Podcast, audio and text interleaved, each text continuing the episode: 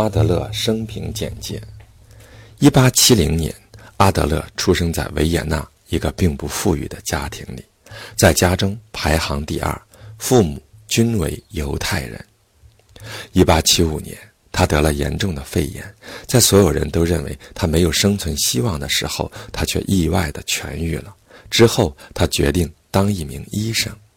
一八九五年，他取得了维也纳大学的医学博士学位，成为一名眼科医生。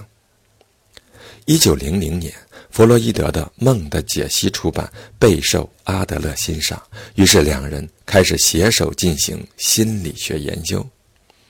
一九一零年，在弗洛伊德的推荐下，他成为维也纳精神分析协会第一任主席，并负责该协会会刊的编著工作。一九一一年，因与弗洛伊德出现分歧，两人分道扬镳。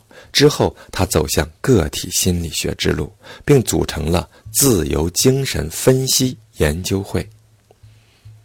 一九一二年，因为“精神分析”一词被弗洛伊德使用，他把组织名称改为个体心理学学会，为个体心理学奠定了基础。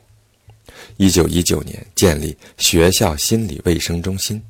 一九二六年，他将个体心理学介绍到美国，受到了民众的热烈欢迎。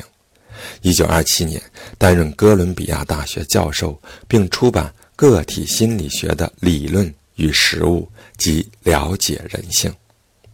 一九三一年，在维也纳创办了第一个个体心理学实验学校。一九三五年。定居美国，并成为精神科医生。